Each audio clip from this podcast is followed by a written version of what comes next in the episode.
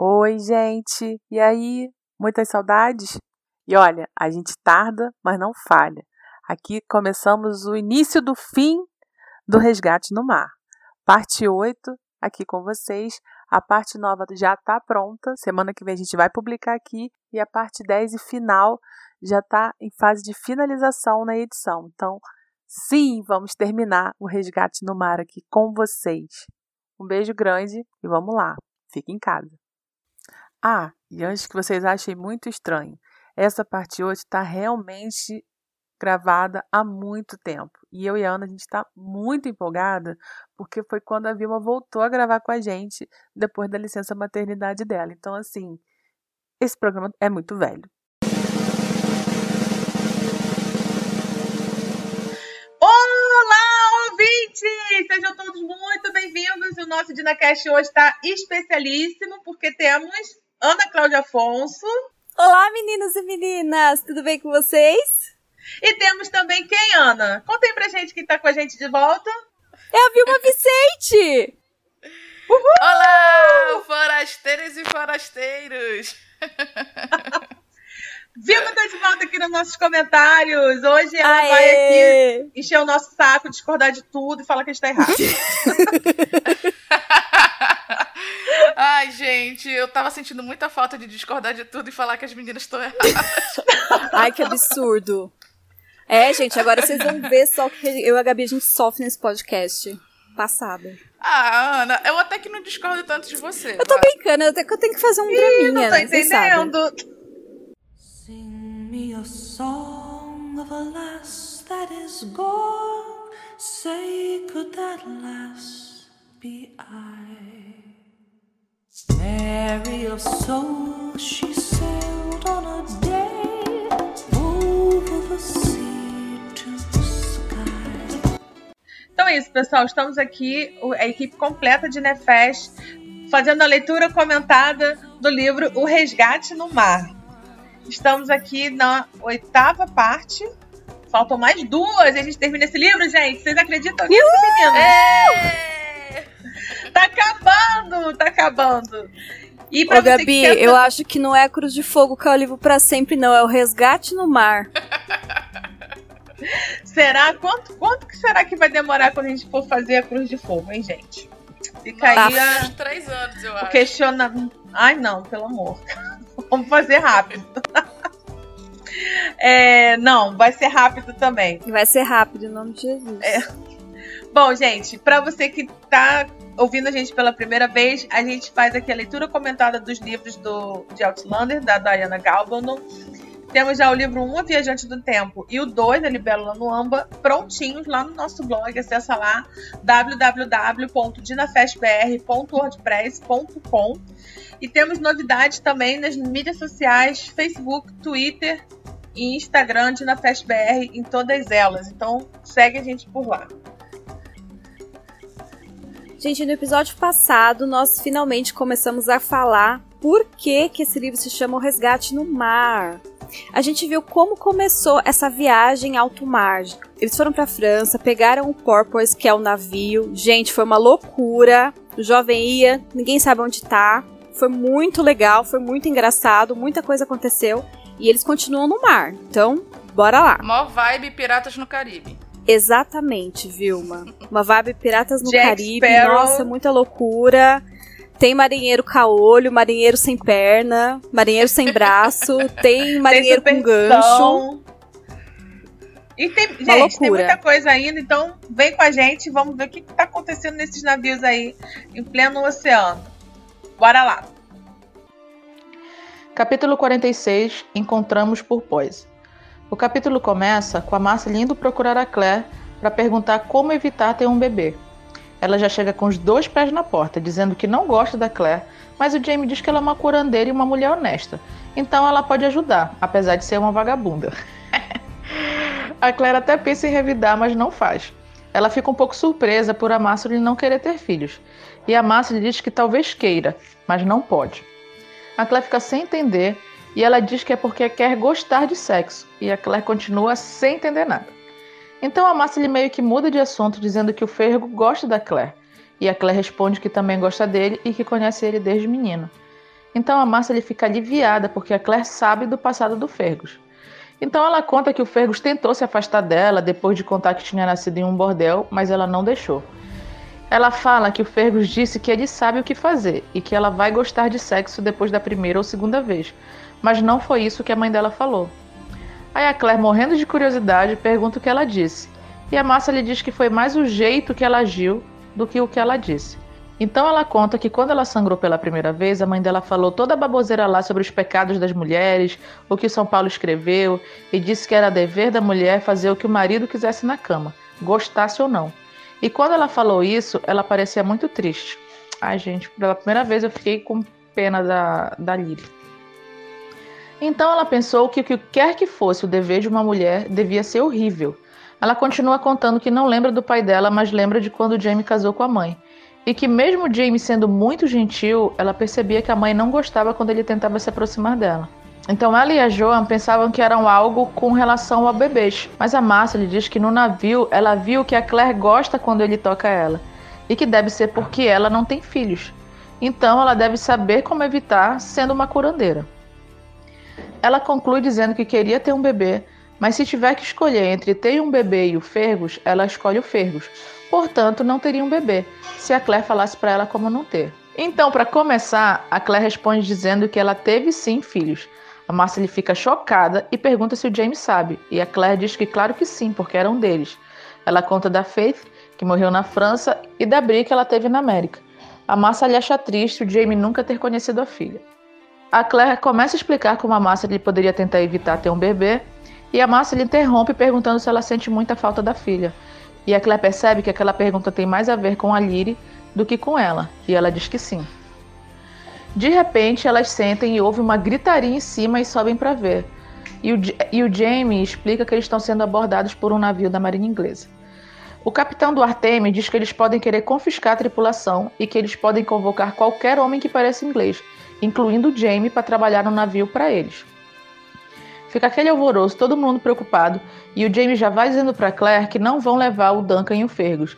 Então eles podem ajudar ela na busca pelo jovem Ian, caso ele seja levado com os outros. A Claire diz que o Jamie pode se fazer passar por francês, mas ele diz que não pode deixar os homens dele. Ela percebe que não adianta argumentar, porque o Jamie não vai mudar de ideia e aceita. Então o capitão Thomas Leonard se apresenta e pergunta se tem um cirurgião disponível, porque ele está com um surto de alguma praga infecciosa que já tinha matado quase um quarto da tripulação. A Claire diz que é cirurgiã e pergunta os sintomas, e o capitão fica espantado de o cirurgião do navio ser uma mulher, mas o Jamie vai logo dizendo que ela é uma curandeira e é para ele confiar. Então ele conta os sintomas e a Claire diz que acha que sabe o que é, mas para ter certeza teria que ver os homens. Mas o Jamie vai logo dizendo que ela pode aconselhar, mas ela não pode ir no navio. O capitão Leonard pergunta se ela poderia pelo menos dar uma olhada na tripulação, e ao mesmo tempo que o Jamie diz que não, a Claire diz que sim. O Jamie, putíssimo, pede licença e sai arrastando a Claire para a sala para eles conversarem. Eles discutem o Jamie tá com medo, né, da Claire ficar doente e ela diz que não vai porque foi vacinada. Isso não convence o Jamie, então a Claire conta que fez um juramento de salvar as pessoas. Recita o juramento pro Jamie e como para ele o juramento é coisa séria, ele cede. O Jamie quer ir com ela, mas a Claire diz que ele não pode porque ele não é vacinado. Então ela vai para o navio e vê o estado caótico do lugar e confirma que é tifo. Ela fala com o capitão Leonard que vai ter muito trabalho a ser feito e pede 12 tripulantes saudáveis para começar. E grita para o Jamie, que está no outro navio, que vai precisar de mais duas horas antes de voltar. Ela começa a supervisionar tudo e, quando está na cozinha do navio, sente ele se movimentando. Ela fica puta da vida e manda ele voltar e diz que ele não pode sequestrar ela.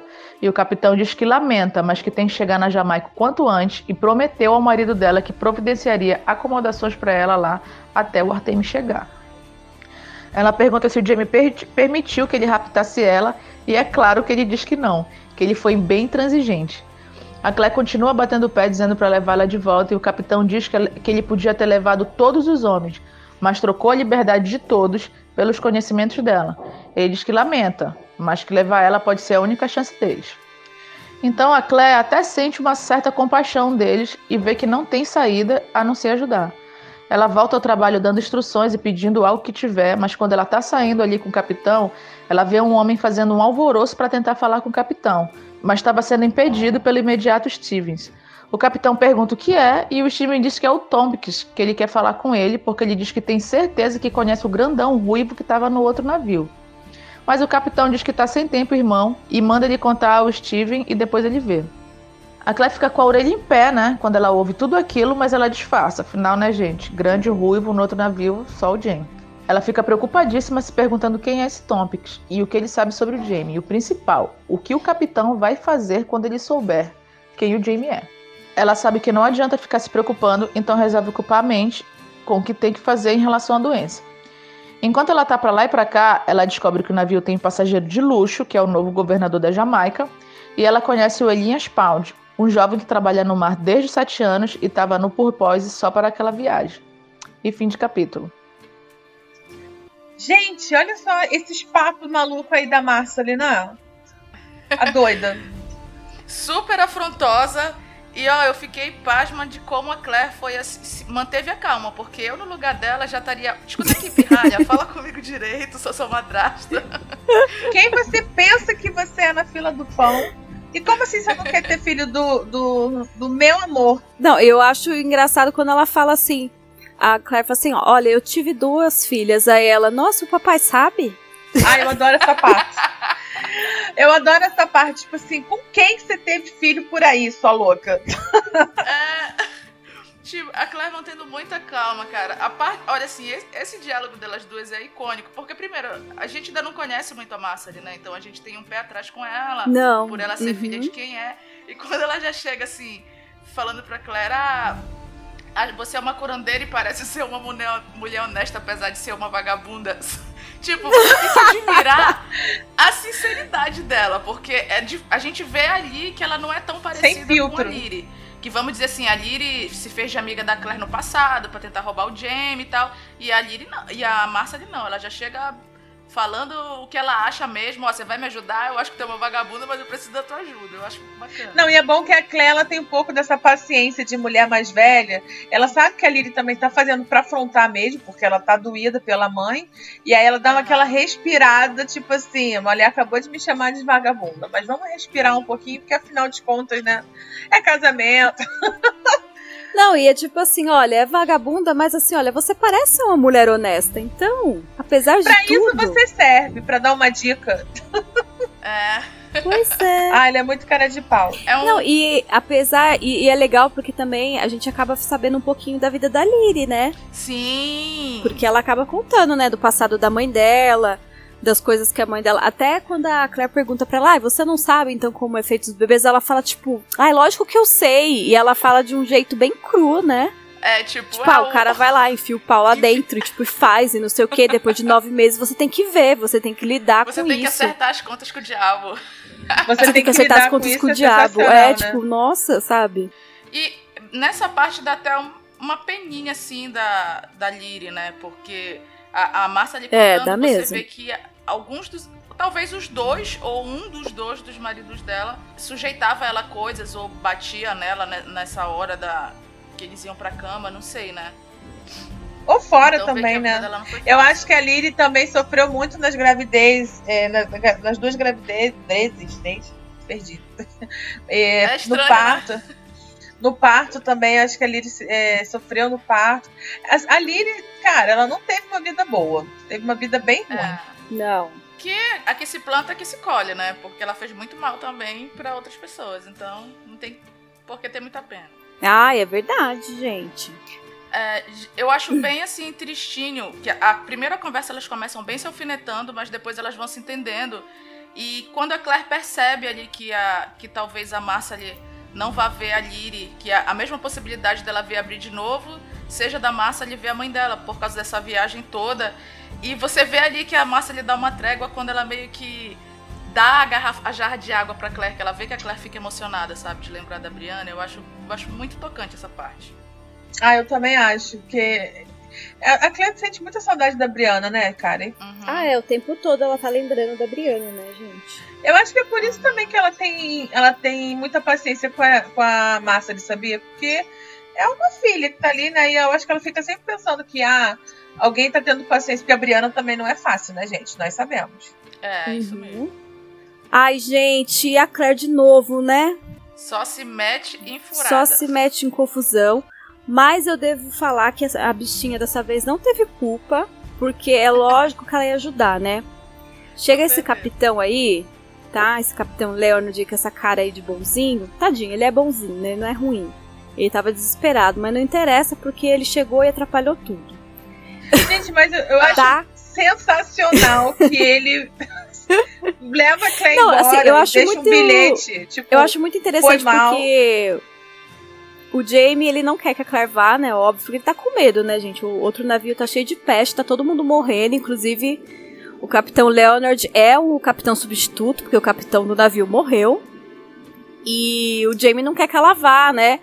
Mas eu acho legal que a Claire fala que não, mas eu fiz um juramento. Aí depois que ela fala o juramento, aliás, a Claire tem uma mente maravilhosa, né, gente? Porque a capítulos anteriores a gente comentou da carta, que a Claire declamou a carta inteira que ela escreveu pra Briana.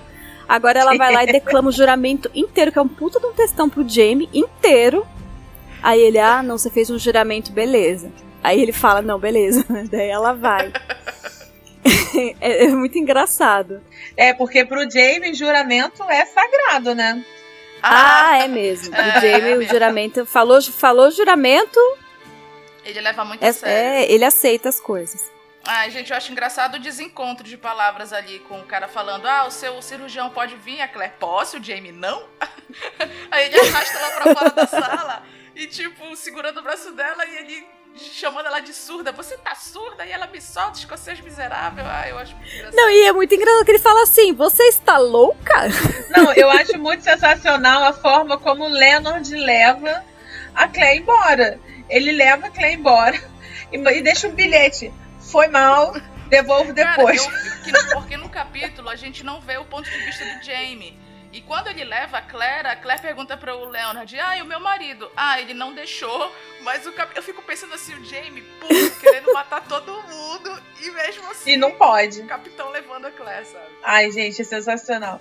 Não, e tipo assim, não tem o que fazer, né? Minha filha tá lá já. E ela chega lá, tipo, a situação do navio tá insustentável, né, gente? Tá horrorosa.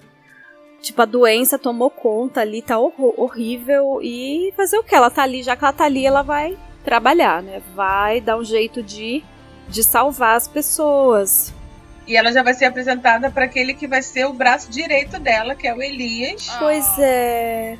Admirar a Claire demais. Então, assim, tudo que ela mandar, ele vai fazer do jeito que ela vai fazer, do jeito certinho. Que ele vai ser o enfermeiro uhum. dela. Pois é, gente, o Elias Pound, ele tem 16 aninhos. É, um menininho. Um menininho bonitinho. E é bonitinho, porque ela pergunta pra ele, né, quanto tempo que ele tá ali no mar, e ele fala desde os 7 anos. É desde os 7 anos, mas essa viagem nesse navio que ele tá da Marinha Inglesa foi a primeira viagem dele. Ah, é? É, nesse Aquela, navio. Aquelas que nesse nem... navio.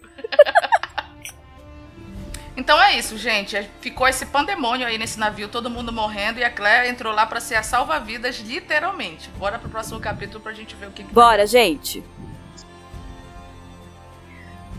Capítulo 47 A Epidemia. A Claire continuava lá no navio fazendo o seu melhor para dissipar a epidemia. Ela ainda não sabia de onde vinha o contágio e o que ajudaria a conter os novos casos da doença ela contava com a ajuda da senhora John Hansen, que era a mulher do artilheiro, ou como eu chamo carinhosamente, que é a mulher das cabras. Era uma mulher muito inteligente, de trinta e poucos anos, mas que não sabia falar quase nada em inglês.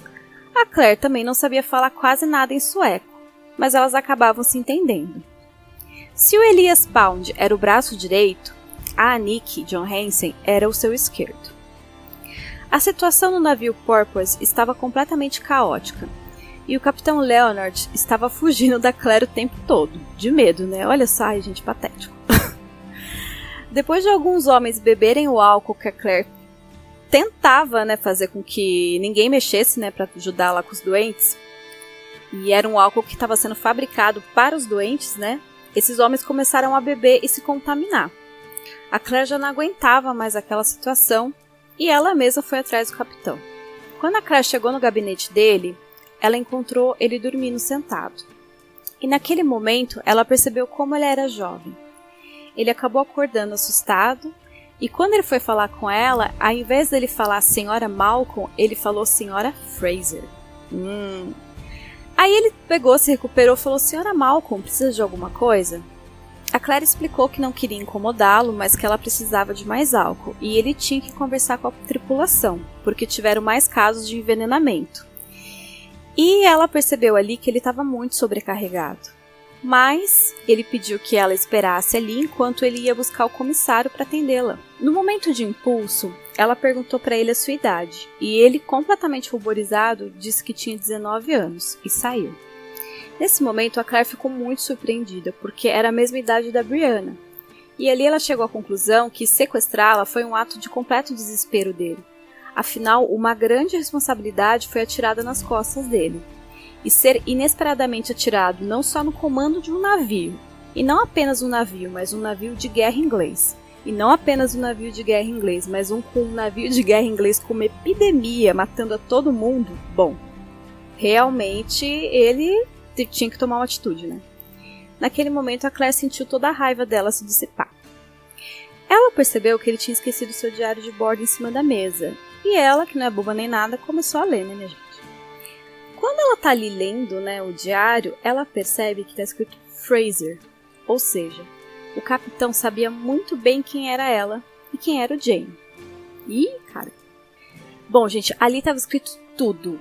Tinha, tava escrito quem era o James, Tava escrito quem que o pseudônimo dele era o Malcolm. Falava, tipo, do cirurgião do navio, só que falava ser Malcolm em vez de Claire. Então, em nenhum momento dizia que era uma mulher, né? Como se quisesse resguardar ela. Falava que também que quem tinha contado que quem era o Fraser era um tal de Harry Tompkins, que era uma pessoa que eles tinham pego na Escócia. Mas quem que era esse tal de Harry Tompkins? A Claire não sabia. Bom, uma das coisas mais importantes dessas anotações era que não mencionava que ela era mulher, né? E esse tal de Tompkins, né? E também falava que DM. Tinha algumas coisas lá nas anotações e dizia que tinha alguns marinheiros e era DM, ela não sabia quem que era, tal. Ela foi lá, escondeu o bloquinho de anotações. Chegou o tal de comissário, ela perguntou o que que era DM. E o cara disse que DM é morto, ou seja, né, gente, o Jamie vai ser capturado e morto. Ela fica, what? E a gente também, né? Depois disso, ela acaba perguntando para Elias quem é esse tal de Harry Tompkins, e ele diz que é um dos marinheiros do navio. Esse marinheiro tinha sido confiscado lá na Escócia. Ele trabalhava para a alfândega em Edimburgo, para um tal de Sir Percival. Esse Tompkins acaba indo ao encontro da Claire, quando menos ela espera. Ele tinha sido ferido por um acidente e bastou um olhar para que a Claire reconhecesse o seu rosto destruído pelo fogo. Ele era o mesmo homem que o Ian acreditou ter matado lá na gráfica. Então, como ele estava lá sozinho com ela, munido por uma serra, ela acabou pedindo desculpas ao deus da medicina, fez toda uma performance. Não machucou ele, tá, gente? Mas acabou deixando ele bem assustado. E uma hora depois, o marinheiro completamente trêmulo, coitado, foi levado à sua rede o corte costurado e enfaixado, tremendo dos pés à cabeça. A Claire também estava bem abalada. Mas ali aos poucos, a Claire apertava um pouco ali, apertava um pouco lá, mostrava a serra para ele, ele, coitado, suava frio. Ele conta para ela, né, que ele era um agente da alfândega do Sir Percival, que esse Sir Percival, ele tinha uma grande ambição, né, de se tornar um nobre, mas para isso ele precisava de um peixe grande, entre aspas, que seria uma grande prisão. A gente sabe que o Jamie pagava propina para ele, né? E tudo que esse ser Percival precisava era de uma prisão de um, né, de uma pessoa que fosse assim muito importante. Quem seria mais importante que o Jamie, né, gente? Um ex-jacobita, que na verdade era um grande ali uma, né, um grande homem, que era o Alexander Malcolm e tal, que ao mesmo tempo é, imprimia grandes coisas ali subversivas e tal, né? Tinha que ser o Jamie. Tanto que o Sir Percival até deu a dica pro Jamie que ia ter uma emboscada, mas na verdade a emboscada tinha sido numa praia, que foi até aquele ponto lá que a Claire conseguiu fugir junto com o Ian, que eles foram pra Lallybrock, ou seja, né? Tudo ali fazia parte de um plano. Só que um dos sócios do Jamie dedurou lá pro homem, né? Que era o Jamie, que o Jamie era o mal, o mesmo Malcolm, né? Então aí que o Sir Percival descobriu que era o mesmo homem. Por isso que esse homem foi parar na gráfica. Então, como a gráfica pegou fogo, não tinha nenhum tipo de prova. Então, tudo foi por água abaixo. Mas esse Harry Tompkins tinha falado tudo e tudo estava ali na provinha do diário de bordo do Capitão Leonard. Então temos uma pista de quem traiu Jamie, um sócio dele que falava inglês. E somente isso. Final do capítulo. Gente, e agora? Gente, não, não. Grande, gente, grande pista, né? Ah, um sócio que fala inglês. Pois é. Meu Deus, né? Quem, quem será? Tan, tan, tan, tan. Mas olha, esse capítulo ele é muito legal porque a gente conhece, voltando pro início, né? Começar do início. A gente conhece a mulher das cabras. É, Ai, ela é tão Eu maravilhosa. acho muito legal que ela não fala inglês, a Claire não fala holandês. E elas se entendem. Viram amigas. é mesmo. E no capítulo passado a gente conheceu o Elias nesse é a Mulher das Cabras, que, que são assim os, os dois braços da Claire, né? no navio. Exatamente. Uhum. É quem vai ajudar a Claire a tomar conta desse porrada de doente. Porque, gente, navio é, é só doença. Doença e quem não tá doente tá tentando roubar as cachaças lá da Claire. Pois é, eu- nossa, quando eu li eu fiquei tão estressada que eu falei, Claire, deixa esse povo morrer intoxicado. tipo, só que ao mesmo tempo não podia deixar eles morrerem porque tava usando o álcool que ia ser usado pra quem queria viver, né? Mas que dá uma raiva da Porque não é um álcool qualquer, né? Tem até uma parte que a Claire fala, que ela fala assim que pra fazer os marinheiros obedecerem era que ela- quando ela dava as ordens no começo, eles estavam todos letárgicos, fazendo as, as coisas devagar, com preguiça, e ela brilha, ra- briga, ralha, grita, faz e acontece, e já tava rouca de tanto brigar com eles pra eles obedecerem ela, sabe? Porra, todo mundo morrendo. Não, e o pior é isso, que tipo, eles pegam, bebem o álcool e morrem. É, porque não é um álcool comum. Então, tipo, não é que eles assim, ai, bebem o álcool, não, eles morrem. Não, é porque o álcool, ela, ela tá fazendo um negócio lá que o álcool, ele fica. É, é um álcool que ele fica mais concentrado. Ele é meio que aquele álcool que a gente usa hoje pra limpar, não é um. Mas o uísque, ó, É a cachaça lá, é álcool, álcool mesmo. E o pessoal tá lá bebendo aquele álcool lá de, de radiador de motor, sabe? Que a gente fala hoje.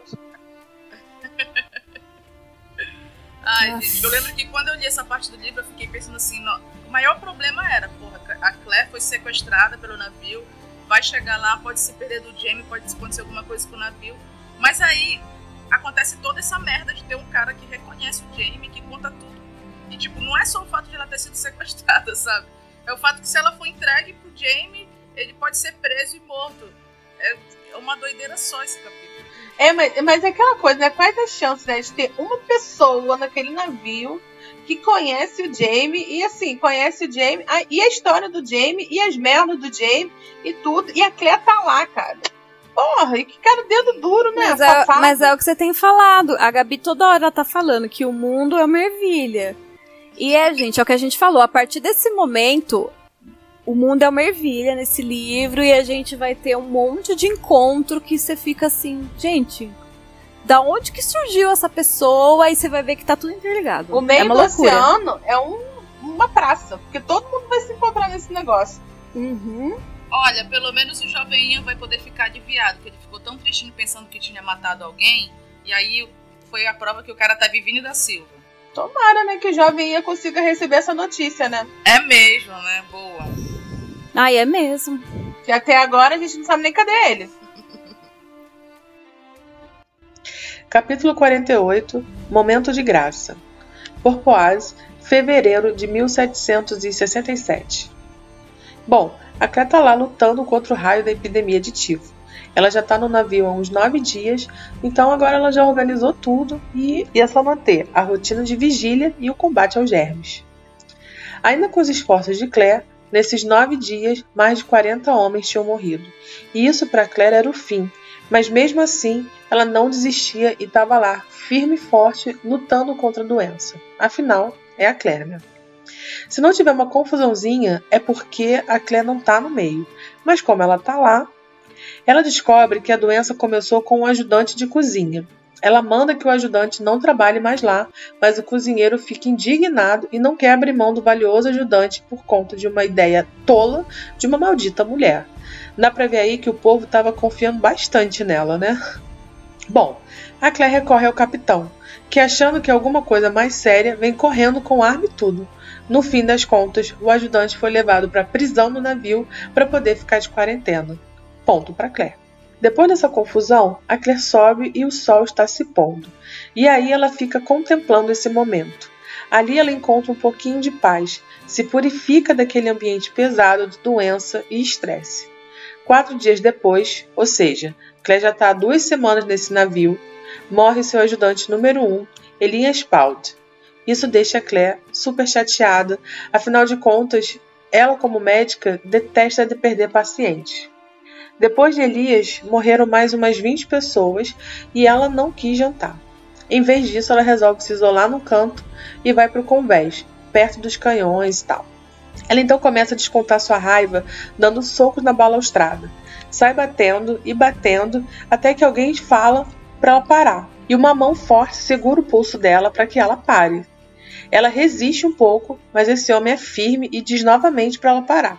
E depois ele diz que assim ela vai se machucar. Aí nisso a Claire desiste de espancar o navio e vira para esse homem, que até então ela não tinha visto no navio ainda, e percebe que ele não é um marinheiro, por conta de suas roupas. Quando ela pergunta quem afinal ele é, aí ele responde: Meu nome é Gray. Gente, ninguém menos que o onipresente John Gray. Mas a Claire não faz ideia de quem ele é.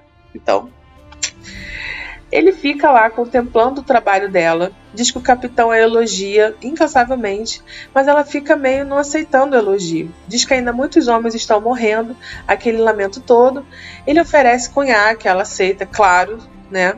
Depois eles falam sobre a quantas anos a epidemia, que ainda está, mas já razoavelmente controlada.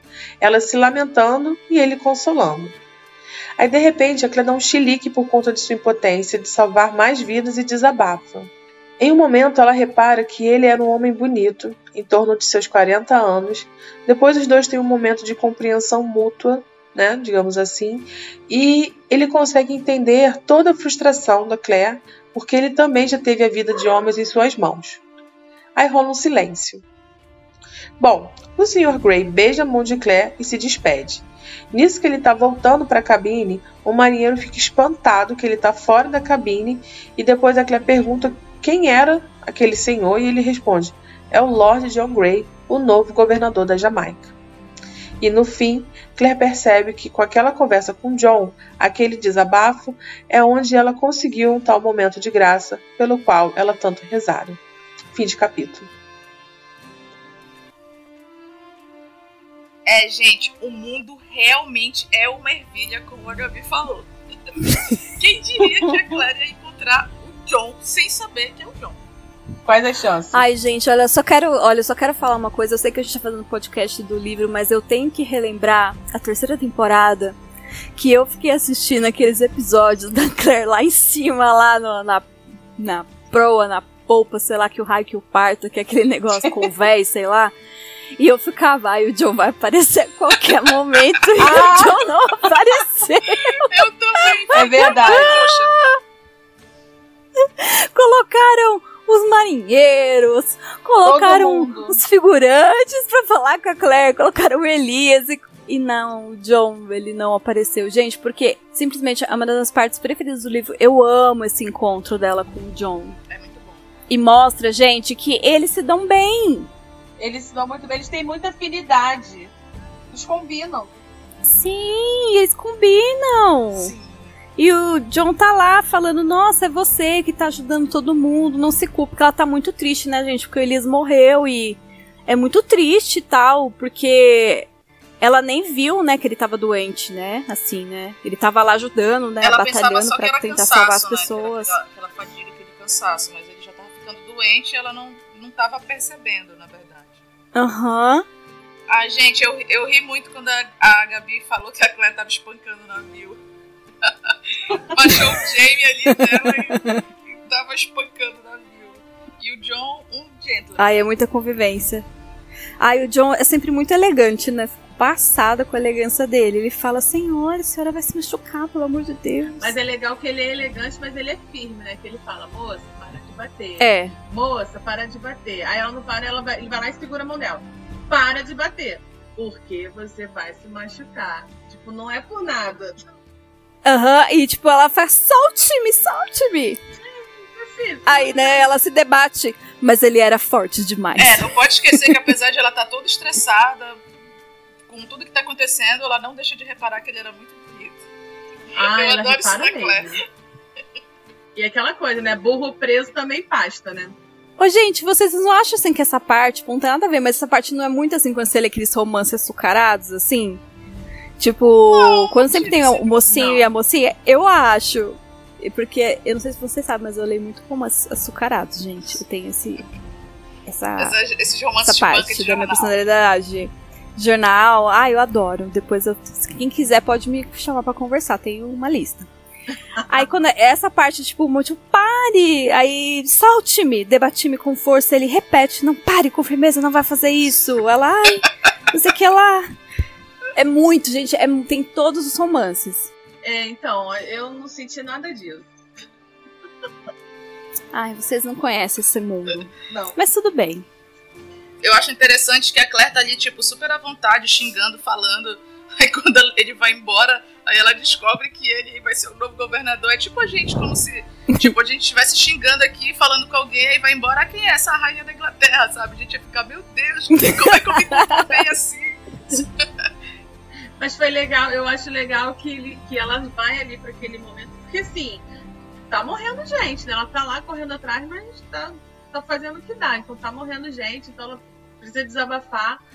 E aí quem dá esse, Aham. esse, esse momento, que é o tal momento de graça, é, é o John, né, cara? Uhum. Não, e quando tá um dos, um, um dos camareiros lá passa, que tipo, quando ele tá passando assim dela, pega ele, ele leva um susto, ele fala, ai credo, pensei que fosse um fantasma. Gente, a Diana, ela escreve umas coisas assim, tipo, ela dá umas pitadas de humor. Você tá lendo, assim, às vezes é muito tenso, você não tem como você não dar uma gargalhada, Eu adoro sabe? quando ela faz isso, que tá uma situação super dramática e ela põe assim umas pitadas de humor no meio. Eu amo quando ela faz. Do nada.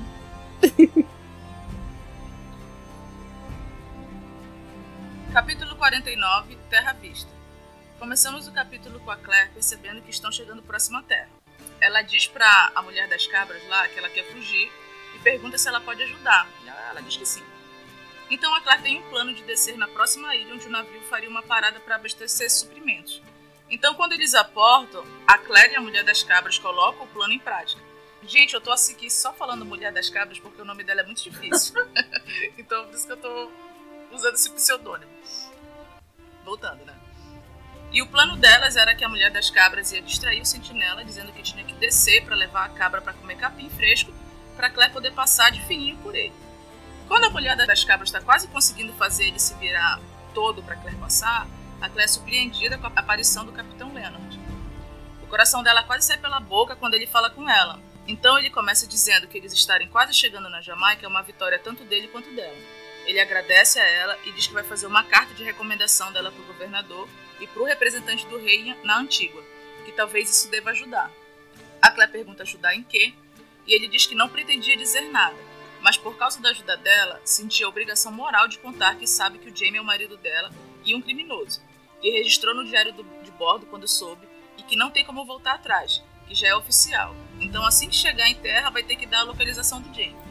O capitão percebe a briga da mulher das cabras com o sentinela e manda ela tirar a cabra dali. As duas percebem que o plano de fuga falhou, mas a mulher das cabras pisca ao passar para Claire, então ela percebe que elas tentarão de novo. Quatro dias depois, o mastro do navio quebra por causa de uma ventania, então o capitão Leonard muda o curso para uma ilha próxima onde poderia fazer os reparos. Quando eles param lá, todos têm autorização para descer do navio, mas a Claire fica decepcionada ao perceber que ela não pode fugir ali, já que é uma ilha pequena que não tem quase nada e sem muito tráfego de navios. Mas a parada lá faz a mulher das cabras ter um plano. Ela tenta explicar para Claire que conhece aquelas ilhas, que eles vão passar por uma passagem entre elas e que tem uma corrente marítima que leva direto para a ilha de Espanhola, que é uma ilha grande com cidades e muitos navios, e que tudo que a Claire teria que fazer era pular do barco e deixar a corrente levar ela, bem fácil, né? A Claire ficou horrorizada e meio que fala: "Você tá louca, querida?" E a mulher das cabras ri e diz que vai funcionar. Que só o que a Claire tem que fazer é tentar não se afogar. Só isso. Então a Claire respira fundo e concorda com o plano maluco. E fim de capítulo. Eu acho sensacional essa dica da, da holandesa aí, da mulher das cabras. Tipo, a dica que eu posso te dar é o seguinte: você não morre, tá? O resto é tranquilo. É, não morre aí, é fácil. Gente, só a Clé mesmo é a mulher louca das cabras aí pra acreditar, pra confiar que a melhor forma de encontrar o Jamie no meio do oceano, pra dar um recado pra ele, pra ele não ir pra ali pra aquela, pra aquela ilha, é pular no meio do oceano. É que pode? Gente, assim, mas voltando um pouquinho, eu só quero falar um pouquinho do Capitão Leonard, como ele é bonzinho, né? Ah, ele se explicando que a vida é assim, coitado, ele vai ter que denunciar o Jamie. Tipo, ele fala assim: olha, infelizmente eu registrei o negócio, não tem como eu voltar atrás, mas ele vai ser enforcado, mas assim, é. Vida que segue, Ah, né? pô, se eu fosse a Claire, falava, meu filho, derrama um, um potinho de tinta em cima desse teu diário de bordo, faz alguma coisa, rasura isso daí. Ah, mano, joga o diário de bordo no mar. Falar, perdi, cara. Ó, desculpa aí. Tipo, eu era substituto, o capitão morreu, ó. Consegui aqui uma pessoa super competente, salvei aqui a galera, ó. Desculpa aí. tava toda vomitada, não deu pra salvar. Isso, pô. Ah. Mas não. Ah, mas, enfim, assim, naquela época tinha muitas essas coisas de homem, homens honrados, né? Também ele tem aquela coisa com a Claire, que ela salvou. Nessa época tinha esse negócio de homem honrado, é ótimo. É, o criminoso que, que morte, sei lá, né, cara? O cara é um militar também. Eu, eu tenho uma relação de amor e ódio com esse Capitão Leonard. O Leonard é muito novinho, então, tipo, ele não tem na maturidade, sagacidade. Ele tenta fazer a coisa certa. É, né? É, ele acha que tem a coisa aquela certa malícia. é essa. Eu acho o Capitão Leonard da série perfeito, assim, sabe? A carinha, tipo, um rapaz novinho, bem ingênuo, com a cara ingênua, assim, eu acho muito perfeito. Mas o da série eu acho ele, ele mais vilãozão, assim, ele foi. Você acha que ele foi mais vil- vilanizado? Eu não, eu acho. digo até pela. Eu digo aparência Não, mesmo. vilão não, mas assim, mostra a, a mistura de ambição e inexperiência. Porque ele é inexperiente, né? A hora que o John Gray põe ele no chinelo, acho maravilhoso. O John Gray nem mexe. Mas enfim, Uhum. No livro não tem, não tem isso, né? É, no livro é bem diferente e tal. Gente, a Mulher das Cabras é maravilhosa. Maravilhosa. Melhor é, tipo a Mulher assim- das Cabras foi bem adaptada. O melhor Eu ela. acho ela O perfeita. plano na deu série. errado, ela só dá No uma livro. piscadinha. Que ela já entendeu, elas estão em sintonia, que só uma piscadinha ela já sabe que vai ter outro plano. vai ter outro Não, e plano. sabe o que eu acho? Ela fala assim, tipo, você tenta não afogar, já?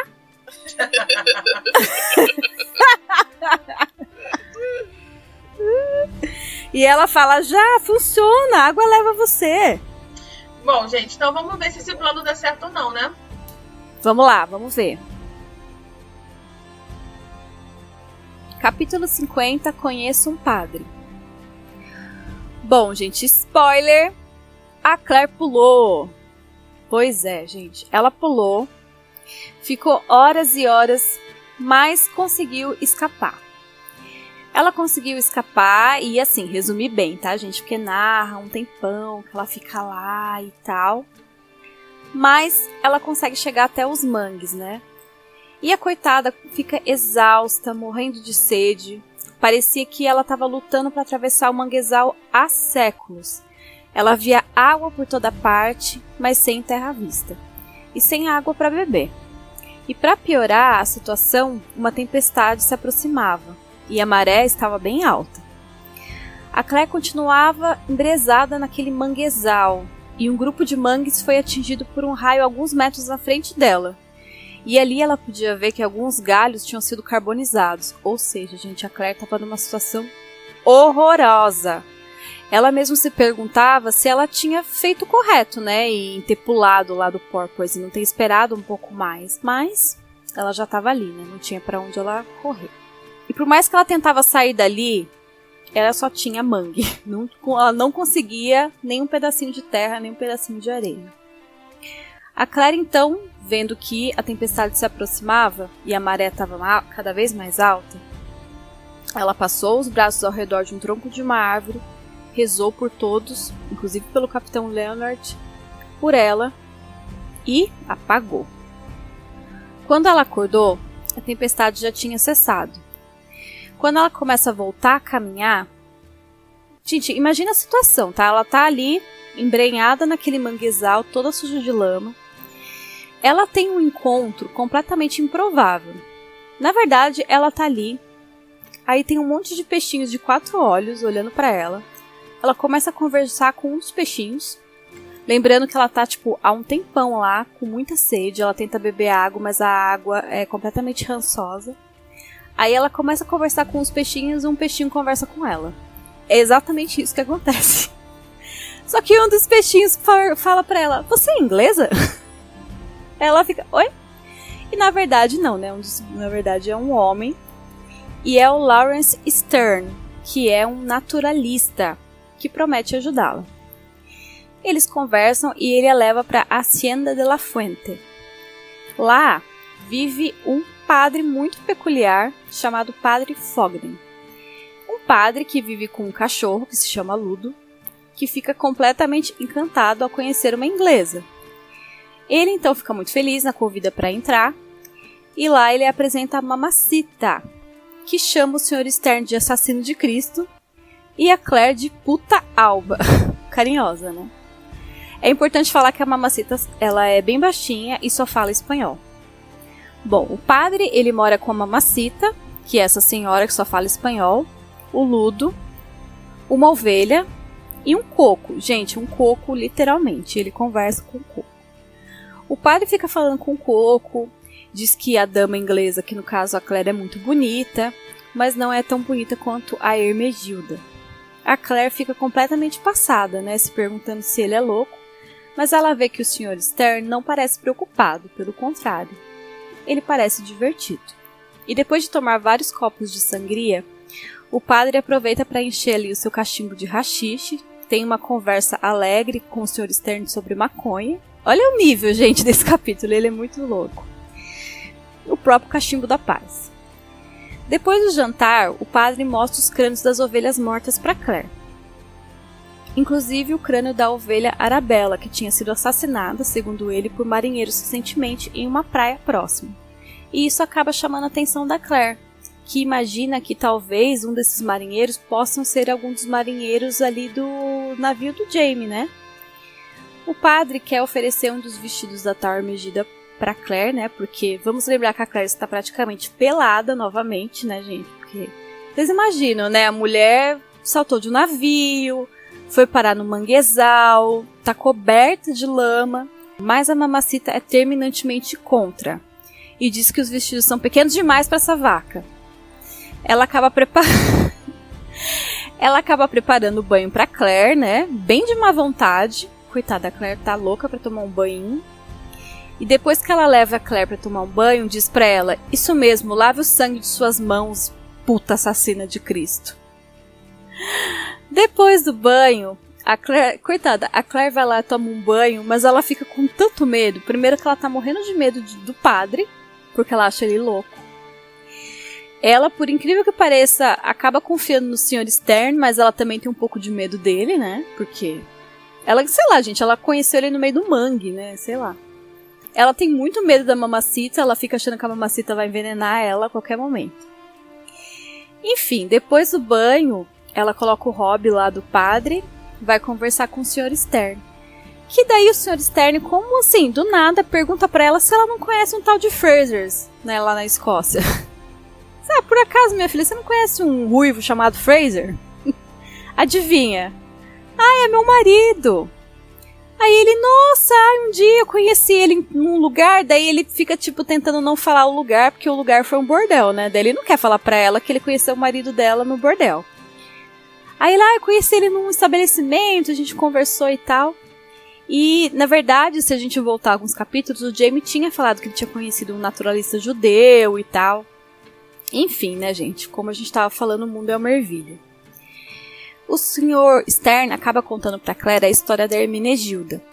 A Hermenegilda era uma jovem que morava em Havana, que era casada, mas acabou fugindo de lá com o padre, a mamacita, que era a mãe dela, e o seu cachorro Ludo. Ela morreu dois anos depois. No dia seguinte, a Claire descobre que o líder dos marinheiros que matou a Arabella usava um gancho, ou seja, o Fergus, e que o navio está encalhado ali na praia próxima. Eles acabam concordando com a Claire de levá-la até lá. Ela chega lá, fica muito feliz, acaba encontrando todo mundo, Fergus, a Marcia ali, Até mesmo o Murphy, o cozinheiro, ela chega, dá um beijo no Murphy, o Murphy fica todo aparvalhado. E eles acabam falando, né, que aquela tempestade que a Claire presenciou e que graças, graças, né, a Claire acabou sendo salva lá por ter abraçado uma árvore, tinha pego o navio e o capitão do Artemis morreu. A tempestade os atingiu e acabou encalhando o navio. Mas tá tudo muito que bem, só tem um problema. Cadê o Jamie? Cadê o Jamie, gente? O Jamie sumiu. E fim desse capítulo maluco. Gente, esse capítulo é muito louco. E, além da Claire encontrar esse naturalista nada a ver, a Diana viaja, ela fala do cara fumando maconha, tipo uma Eva. É uma coisa muito. Ai, gente, quem fumou maconha foi a Diana escrever esse capítulo. Não, eu acho muito legal. Esse, esse, esse capítulo ele é muito maravilhoso, porque ele é, começa assim uma vibe louca, cara. Porra, a, a Claire, ela se salva de uma puta de uma tempestade com nada. Que ela não tem nada, ela pulou do navio com a roupa do corpo. ela se salva de uma tempestade mega normal, porque assim, ela tá só com sede, um pouco de fome, mas assim, intacta. E aí conhece ninguém menos do que uma pessoa que o Jamie conheceu, sei lá onde, que ele comentou com ela, inclusive, né? que é esse tal do Sim, senhor Esther. quando eles estavam na igreja. É. E, cara, como assim? É Isso porque ela tá vendo um peixe com quatro olhos, né? A louca também. Com quatro olhos. E aí ele. E o melhor, ele depois com vergonha de falar onde foi conhecer o Jamie, né? Mal sabe ele que o Jamie é uma pessoa sem noção e levou a pra morar no bordel. É, e não, e a gente, se vocês acharam a minha leitura estranha, gente, o capítulo, ele é estranho mesmo. Se vocês forem ler, vocês vão ver que é mais estranho ainda. Não, esse, esse capítulo ele mostra três personagens Porque tem, tipo, uns bichos, assim, tem, um, umas, a- tem umas aves que ficam, tipo, sobrevoando a Claire. Tem, tipo, parece que é um tiro, aí não é um tiro, é uma ave que fica grasnando pra É ela. porque ela tá meio que delirando ali já de fome e sede, né? Aham, gente? aham. Ela tá há muito tempo já no sol ali, fome, sede, a- aí vem tempestade de novo. Eu acho que é por isso também que a Diana fez dessa forma confusa, né? Não, e a gente, e a gente nesse capítulo conhece também dois personagens maravilhosos, outros dois, que é o Padre Fogg, que é maravilhoso. Esse, esse personagem é muito bom. Eu queria que ele tivesse em todos os livros, porque ele é muito maravilhoso. E a mamacita, né, cara? Aí fica esse padre doidão, chegado nas cachaças, nas ervas, e a mamacita puta odeia a Claire, de graça. Ai, Não, Ana, ela odeia, ela é muito brava. eu tenho que falar que eu, Ela é muito brava. eu adorei o seu, a- o seu sotaque, a sua pronúncia da, falando espanhol lá da- do local pra onde leva a Claire. Ai, você gostou?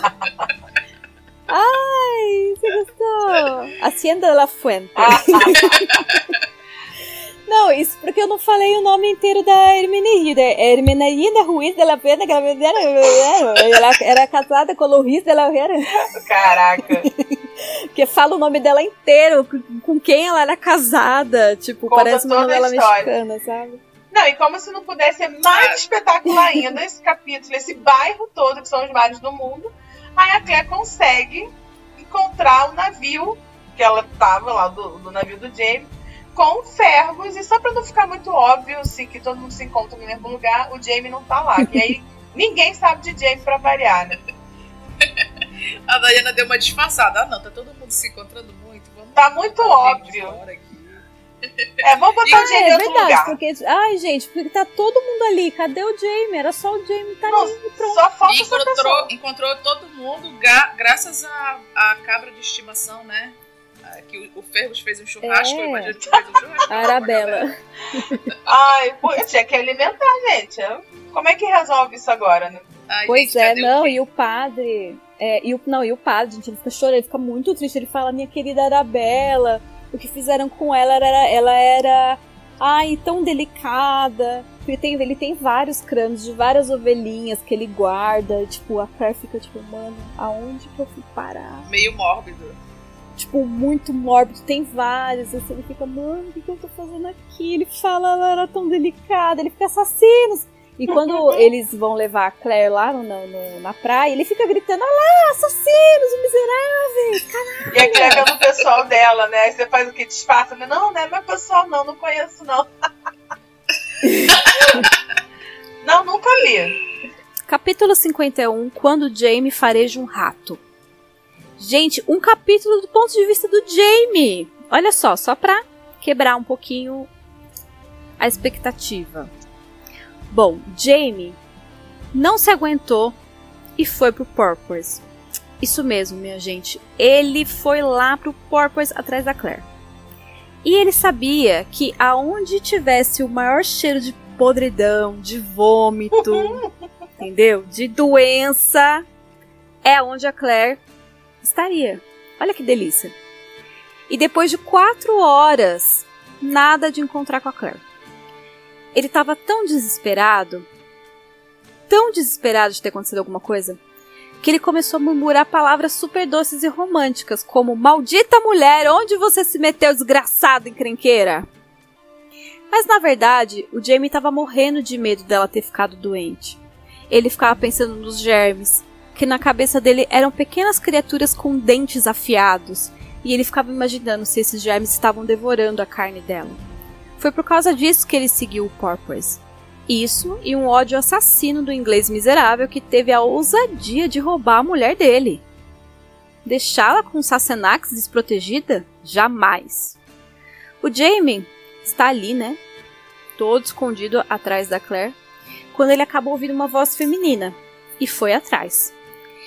No caminho, ele acabou encontrando quem, gente? O maldito marinheiro caolho, o Harry Tompkins, que fica completamente surpreendido ao encontrar com ele. O Jamie não conhece ele, né? Mas ele conhece muito bem o Jamie. E o Jamie vai pra cima dele, tipo, cadê minha mulher? Onde que ela tá? E ele fica, ela não tá aqui, não sei o que lá. Aí ele fica, não, você tem que me falar onde é. Daí ele, como ele acaba, tipo, machucando o Harry, assim, né? Tipo, segurando, ele fala, ai, você é tão ruim quanto ela. Aí ele fica, ué, então você sabe quem que é. E ele acaba falando que é para ele relaxar que o mar a levou. Gente, o Jamie fica arrasado com essa informação, né? O Harry Tompkins diz que ela foi e se perdeu no mar. O Jamie fica tão desnorteado que não ouve os passos e é golpeado na cabeça. Ele desmaia e acaba acordando com o Capitão Leonard na frente dele, que diz que sente muito. E aparenta dizer que sente muito mesmo, né? Como o Jamie acredita que a Claire morreu, ele vai para cima do Capitão Leonard com toda a força. E mesmo o Capitão Leonard se mostrando muito arrependido, ele já não se importa com mais nada, já que para ele a Claire morreu. Ele quer matar o Capitão Leonard ou quebrar ele quantas, em quantos lugares ele puder, né? Depois ele acaba levando mais uma paulada na cabeça e fica inconsciente de novo. Aí passa-se um tempo, mais com a ajuda da nossa queridíssima mulher das cabras de novo, ela diz para ele que não, ela não está morta. Ela foi para lá, foi para lá, foi para lá, ponta pro mar. E gente, a, dona, a mulher das cabras tem uma força assim sobrenatural, porque ela consegue simplesmente pegar uma perna do Jamie, pegar um braço e sai ele sozinha e jogar ele nas águas, assim, do nada. Fala, vai para lá, vai para lá, vai para lá e joga ele no mar. O Jamie então acorda na ilha de Espanhola com várias criancinhas em volta dele. E é muito fofinho as criancinhas conversando com ele. Aí o Jamie começa a conversar. O Jamie, a gente sabe que ele é poliglota, ele começa a conversar em inglês, em espanhol, em várias línguas com as crianças. E ali, conversando com as criancinhas, ele descobre que o bruxo já chegou por lá. O Jamie sente a sua esperança renovada, pois está próximo de encontrar não só a sua mulher, quanto o seu sobrinho. O fato dele estar tá descalço, sem nenhum tostão e ser um fugitivo não parecia importante. Ele podia contar com a sua inteligência e suas mãos, e o melhor de tudo, estava em terra firme. Então, ele podia tudo. Final de capítulo. Gente. Ai, gente. É muito fofo esse capítulo. Oh, gente, eu amo. Eu, eu adoro amo os capítulos pelo ponto de vista do James. Gente, maravilhoso. São os meus preferidos, eu acho. E, é cara, mas também, assim, outro doido, né, cara? Porque ele vai lá atrás da mulher dele no outro navio, gente. Como ele chegou lá? Gente, não tem sentido nenhum esse capítulo. Ai, gente, essa mulher da cabra também é outra maluca, né? Que pensa que o mar é uma piscina de clube, né? Joga o Jamie lá dentro do mar e fala, vai, segue por ali que ela tá lá no final. Final de onde, minha só filha? Só não morre. o mesmo que vocês, só não morre, tá? só não morre. Não, e ele fala. E ela fala só assim: ele não morreu. Ele não morreu. Ela, ela fala: ela não morreu. E ela issa o Jamie, gente. Ah, gente. Quer ver, ó? Eu até, ó, tá até essa parte aqui, ó. Vou até ler pra vocês, ó. Ela não está morta, disse a mulher. Ela ir lá, apontando para o mar revolto. Você ir tão bem. Encontra ela. Então ela se inclinara, colocar a mão em sua virilha e um ombro vigoroso em seu traseiro. E soou acima do corrimão e o ativou nas águas tempestuosas. Tacou o Jamie pra isso. fora. Ai, gente, vocês não sabem que a mulher das é co- crossfiteira. Ela tava acostumada a carregar coisa pesada. Ai, gente, é maravilhoso. Não, e muito legal que o Jamie faz essa merda toda de lá pro navio da Claire e ele. A pista pra ó, é, encontrar a Claire é pelo cheiro, né? Literalmente. Ai, Não, onde pensa tiver mais fala, moribundos é onde Onde tem ela. nojeira, né? É. Ele fala, onde tá, tipo, o vômito? Ah, é lá. É. Olha, eu vou falar, essa surra que ele dá no Capitão Leonard, apesar de ele ser novinho, lavou minha alma. Bem feito. Ah, é bem feito. Tadinho do Capitão Leonard. o Capitão Leonard constrangido de prender o cara. Porque tava. Ele era o dever, ele queria fazer, mas ele tava muito sem graça. Até porque ele não devolveu a mulher dele como prometeu, né? Exatamente. Aham. Tipo, ó, meu amigo, pô, tua mulher me ajudou, mas perdi ela no mar, ela pulou aqui, não posso fazer nada, caiu do É. barco. Porque eu acho que o pessoal pensa que a Claire caiu do barco, né? Não pensam nem que ela fugiu, eu acho, sei lá. É, só quem sabe que ela fugiu é a mulher das cabras. É, É, e ninguém sabe do plano dela. Tipo, a mulher das cabras fica lá na dela com as cabras quietinha e, tipo, ninguém sabe de nada, entendeu?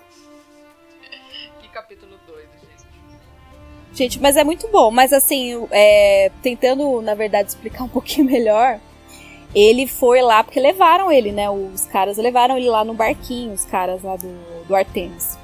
Ah, claro. Não que isso, tipo, é, mas explique isso qualquer é o coisa, tá? Porque menos, cara. é Ele que não tinha que Porque como é que ele ia fugir de um capítulo de guerra?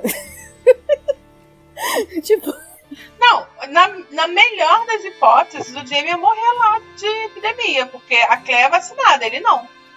Aham. Então não tinha nada aqui pro navio. Não, mas tem até uma parte. Mas tem até uma parte do capítulo que ele fala assim, ó. Que tem um, um plano, que, tipo, ó, ele faz assim, ó.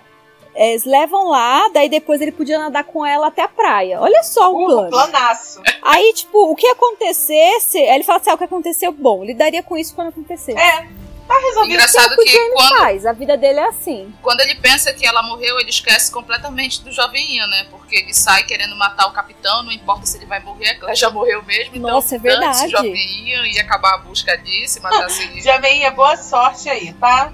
Fui.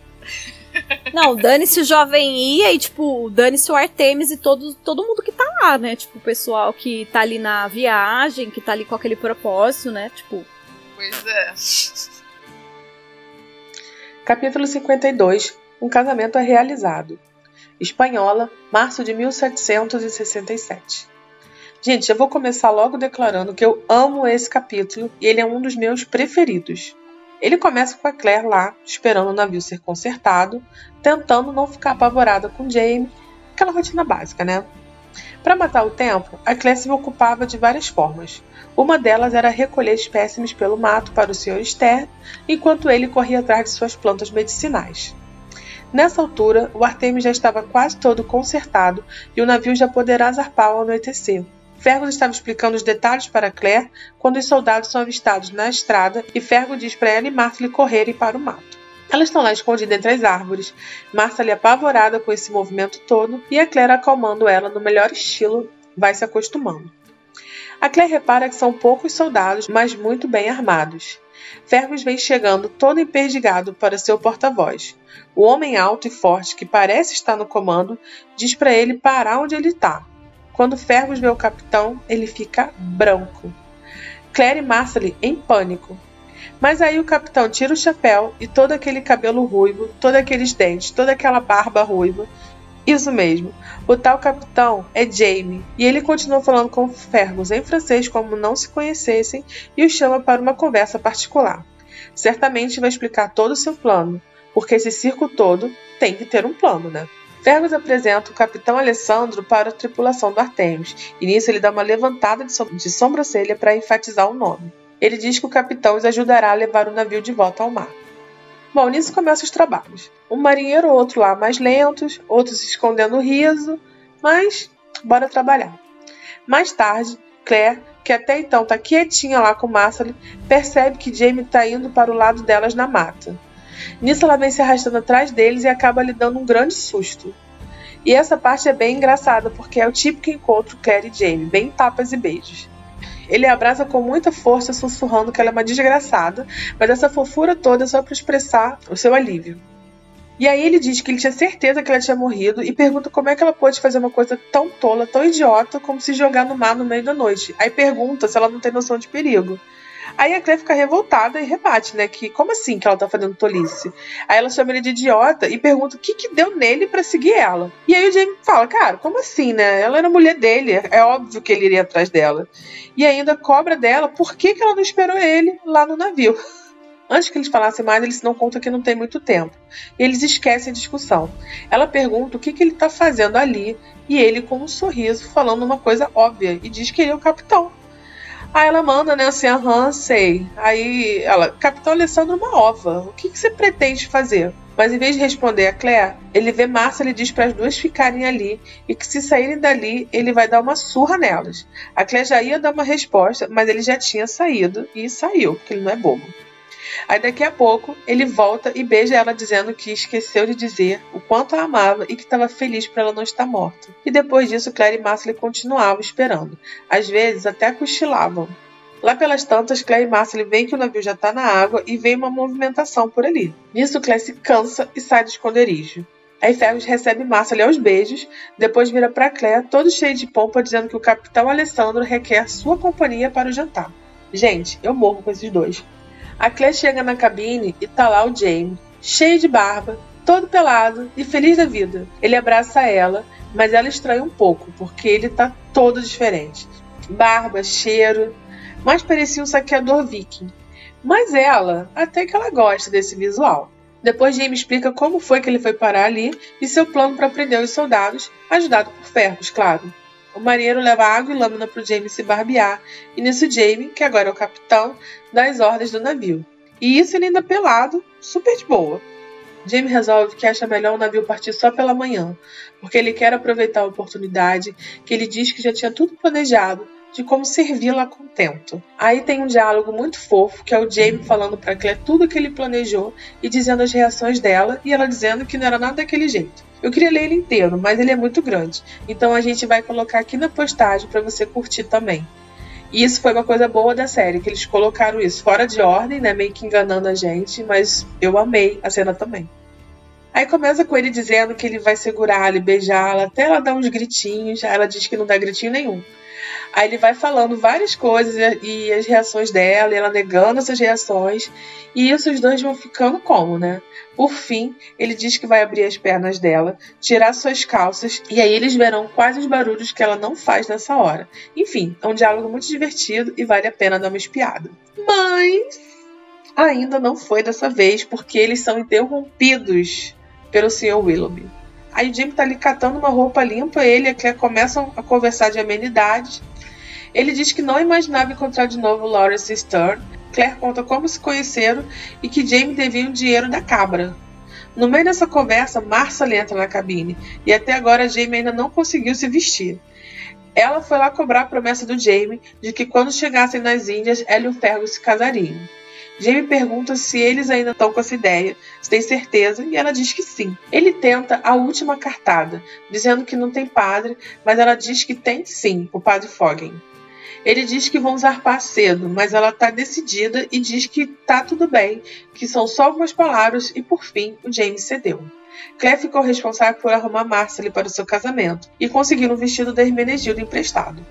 Essa é uma das cerimônias de casamento mais legais. Para começar, o padre é meio chegado a umas cana, né? Como diz a Claire, ele bebe um pouco.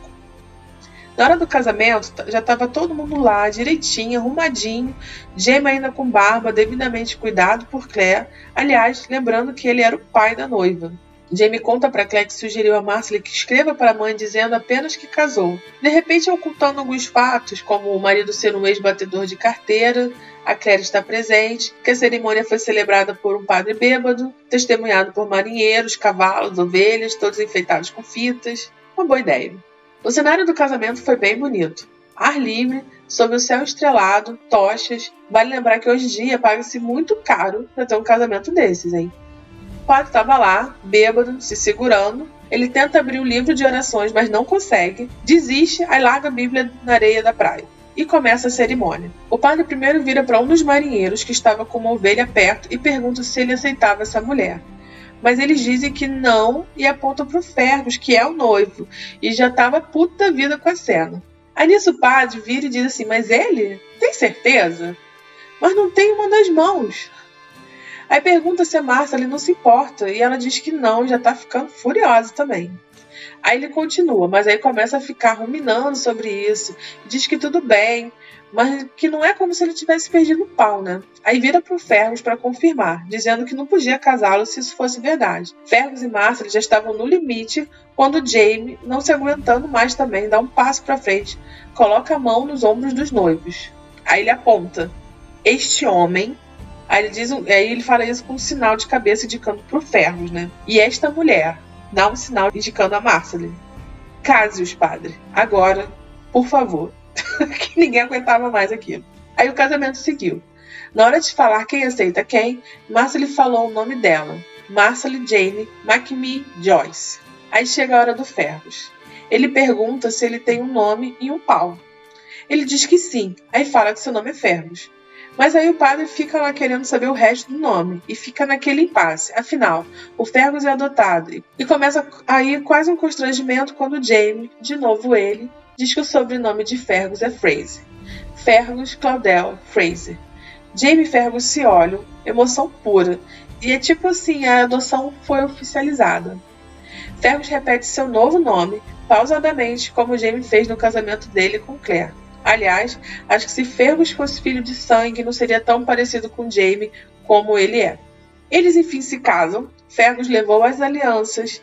Claire se emociona com o casamento, lembrando dela com Jamie, que no dia ela não queria, mas depois afirmou que o queria três vezes. Duas vezes em Cagnadum e uma vez em Lollybrock. E o capítulo termina com Claire beijando Jamie. Ai, gente, esse capítulo é tão fofinho. Ai, eu amo esse capítulo. Né? Gente, primeiramente, Capitão Alessandro. Ai, gente, eu amo mais esse alter ego do Jamie. o melhor A Claire também gosta. Gente, quantos alter egos? E xinga ela, diz que vai bater nela e na massa. Ai, é muito bom, uhum. né? Que ele é chega, ele xinga ela de desgraçado, de, de burra, de idiota.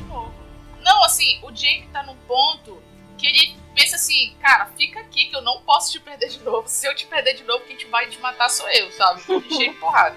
De tanto, de tanto desencontro.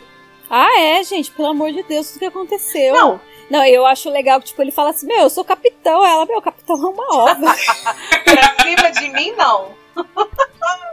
não, na hora que ele chega como capitão Alessandro e o Fergus olha, e aí, mas não fala nada. Porque o Fergus é muito malandro também, né? Aí, como o Jamie continuou falando, aí uhum. o Fergus não falou nada. Eu acho muito legal que no capítulo mesmo ele tem o Fergus é, apresentando ele pra tripulação e olhando pro pessoal e o pessoal olhando assim pro Jamie sem reação, tipo, como assim, Capitão Alessandro? O Fergus podia ser ator, sabe? Muito atorzinho, Oscar por Fergus nessa cena. Aham. Uhum. Não, o mais engraçado também é na espera da Claire e da Marcel. Elas dormem, acordam. tipo, coitadas. ah, ficaram ali sem fazer nada, esperando por horas. Eu, eu ri demais nessa parte de dormir e acordar. Até que a Claire cansa, né? Uhum. Gente, vamos falar do diálogo? Diálogo sexy. Ah, esse ah, diálogo é muito maravilhoso. Ah, eu também. Hum. É a parte, vamos dizer assim, mais uma das partes mais sexy que não envolve sexo diretamente. Cara, é, é, concordo exatamente. A própria Diana diz que é uma das partes mais eróticas, né, que ela já escreveu. Que na, basicamente é o Jamie falando pra Claire o que, que ele quer fazer com ela quando ele tiver oportunidade, né? Já que não tá não tô conseguindo. Não tá tendo tempo. Não tá dando, né? Não tá, tá dando. Difícil. Inclusive, essa hora ele tá tentando conversar com ela e toda hora tá chegando alguém. E o melhor é a Claire. E... Vai, conta mais, mais. E o quê? Sim, ela fica, né? E ele fala, é, ele fala, ah, eu vou fazer tal coisa. Até aí você vai começar a dar seus gritinhos. Ela não dou gritinhos. Ele, ai, dá sim. Aí eu vou te beijar assim, você vai fazer uns gemidinhos. Ela, mas eu não dou gemidinho assim, dá sim. Essa cena foi muito bem adaptada na série. Ai, foi linda essa cena. Não, eu adoro a frase final dele, que ele fala assim, ah, então tá bom, então vamos fazer isso, isso, e a gente vai ver os barulhos que você não faz. Porque ela fala que não faz nada. Aham. Uhum. E, gente, quem não chora não mama, né? A Márcia ele foi lá exigir um casamento, falou que tem terra firme, falou que tem padre ah, e, cara, vai casar. Chega de enrolação. Não, porque até parece que nesse livro que tá acontecendo tudo mais doido, o Jamie falou, ai, porque só quando estiver no perto, perto de um padre, gente, apareceu tudo. Apareceu um cenário, apareceu um padre.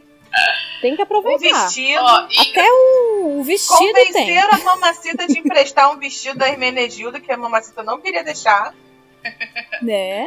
É engraçado que o Jamie olha pra a Márcia e fala assim, nossa, vocês ainda não desistiram. E tipo, a Márcia diz, meu filho, eu tô trancafiada com o meu namorado, o meu noivo, dentro de um navio, doida pra dar. E você acha que eu ia esquecer do negócio desse?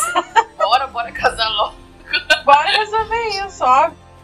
Não, e a Clé ajudando. Vamos, tem padre. Tem padre, eu arrumo, eu arrumo tudo. Não, e é lindo, porque é a primeira vez que ela fala, mamãe Claire, será que você poderia me ajudar?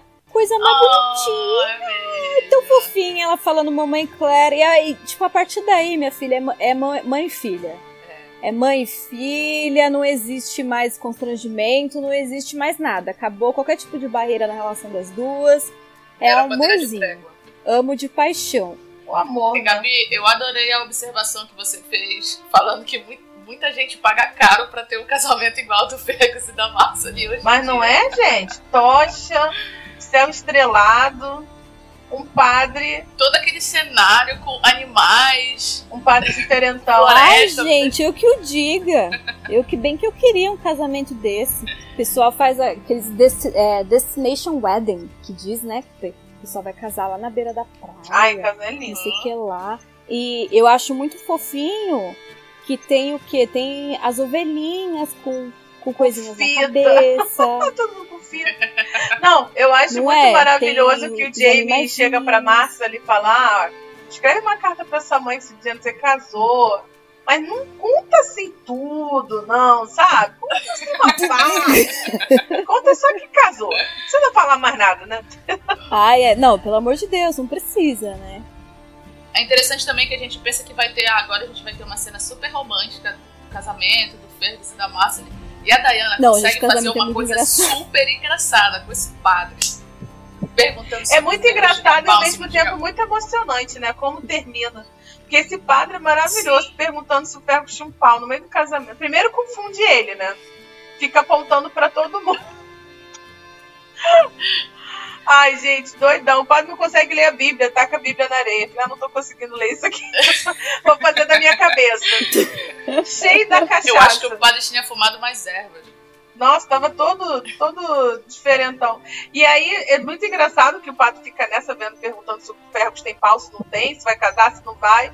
E até que quando finalmente faz a cerimônia, trava na história do nome. E uma das partes que eu mais gosto é essa coisa do Jamie falar que ele é um Fraser e aí o Fergus fica emocionado e o Jamie fica. Cara, fica todo mundo emocionado. Gente, é muito Gente, lindo. eu amo essa parte. E assim, a série não cortou, fez lindo na, série, na, na, TV, então eu amo, foi tudo lindo. Essa parte é, é muito maravilhosa, gente. Porque o Fergus sempre foi, foi o filho do Jamie, né? Uhum. Não, foi. E assim, eu acho que é uma coisa. Quando você tá lendo essa parte, você não imagina que vai ser emocionante. Porque, gente, apesar de estar tudo muito bonito, assim, visualmente, é, gente, parece assim uma cena de sitcom. O, o casamento. Que você tá assistindo, sei lá, um episódio de Friends, onde tá dando tudo errado. O cara tá falando de. O padre tá falando de pau. Aí você fica, meu. Aí no final, quando o Jamie vai lá e fala Fraser, o nome dele é Fraser. Ai, gente, pelo amor de Deus. A gente se refere não tem muito. como você não se emocionar. A gente se refere muito a esse capítulo como ah, o casamento do Fergus e da Marcely, mas também é, outra parte icônica que é a oficialização da adoção do Fergus, né? Tanto quanto o casamento. Uhum. Importantíssimo. Aham. Uhum. Porque é aquela coisa, ele. Nossa, é muito importante. E o Fergus já é total filho do Jamie. O Jamie, desses anos todos, o Fergus. É, o Jamie botou ele lá com a irmã para ser criado e voltou. E o Fergus é, é, o braço direito dele, tá sempre ali com ele. E tanto é que tá indo lá pra essa aventura no mar com ele também. Então. E, e o Fergus é igual o Jamie, né? Vamos combinar igual, É. sem tirar nem pôr. Eles são muito parecidos mesmo. É meio que o primeiro. É meio que o primogênito do Jamie, né? O Pedro. Sim, sim. Ah, é. É sim. E sabe o que, que eu acho muito fofinho? É que no final, depois de tudo isso, a Claire ela fica, tipo, refletindo, ela fica pensando, poxa, né, a menina, a Marcia, uma menina de qui- de 15 anos, ela foi muito teimosa, ela disse que queria o Fergus, ela conseguiu. Aí ela pensa no casamento dela, tipo, ela não queria o Jamie no casamento, né? Ela não queria ele e tudo, mas teve alguns momentos da vida dela que ela quis o Jamie, né? Como, por exemplo, em Kragnadan, depois em Lallybrook, não sei o que e tal. Ah, é tão É fofo. Aí ela fala pra ele o que eu lhe disse três vezes é verdade. Muito lindo, muito lindo. Casamento a gente sempre se, emo- sempre se emociona, né? Não é à toa que a Diana botou a Claire ali lembrando do casamento dela. Acho que todo mundo, principalmente quem já casou, né? Repensa muita coisa quando assiste uma cerimônia de casamento. Ai, gente, eu sempre Tem choro. gente que se arrepende. Mas tem gente que fica feliz. Ai, gente. Bom, então foi isso, gente. É isso, né? Foi isso, gente. Esse foi mais um DinaCast pra vocês. A gente tá aqui encerrando a parte 8 do livro. E agora Jamie e Ah. Claire se encontraram, né? Vamos ver como é que vai ser agora. Se agora vai dar tudo certo pra ele, será, gente? Ai, será? A gente tá na reta final, né? Não tem mais o que Não dar é errado, pelo amor de possível, Deus. né? Tem mais surpresa pra acontecer. Daqui a pouco eles pegam o Jovem e estão de volta na Escócia, rapidinho. Tranquilo. Ah, eles vão voltar pra Escócia, lógico. Não, tranquilinho, gente. É só encontrar o jovem Ia, pegar, botar no navio e ir embora. Não, não tem o que dar errado, né? É. Não? É. Bom, então, gente, se você quiser conferir com a gente se esse negócio vai dar certo ou não, fica ligado aqui no nosso podcast que daqui a pouco a gente tá lançando a próxima parte. É isso, gente. Muito obrigada a todos que nos ouviram até aqui e até o próximo. Beijo! Um Beijo, beijo, tchau. gente. Tchau, tchau.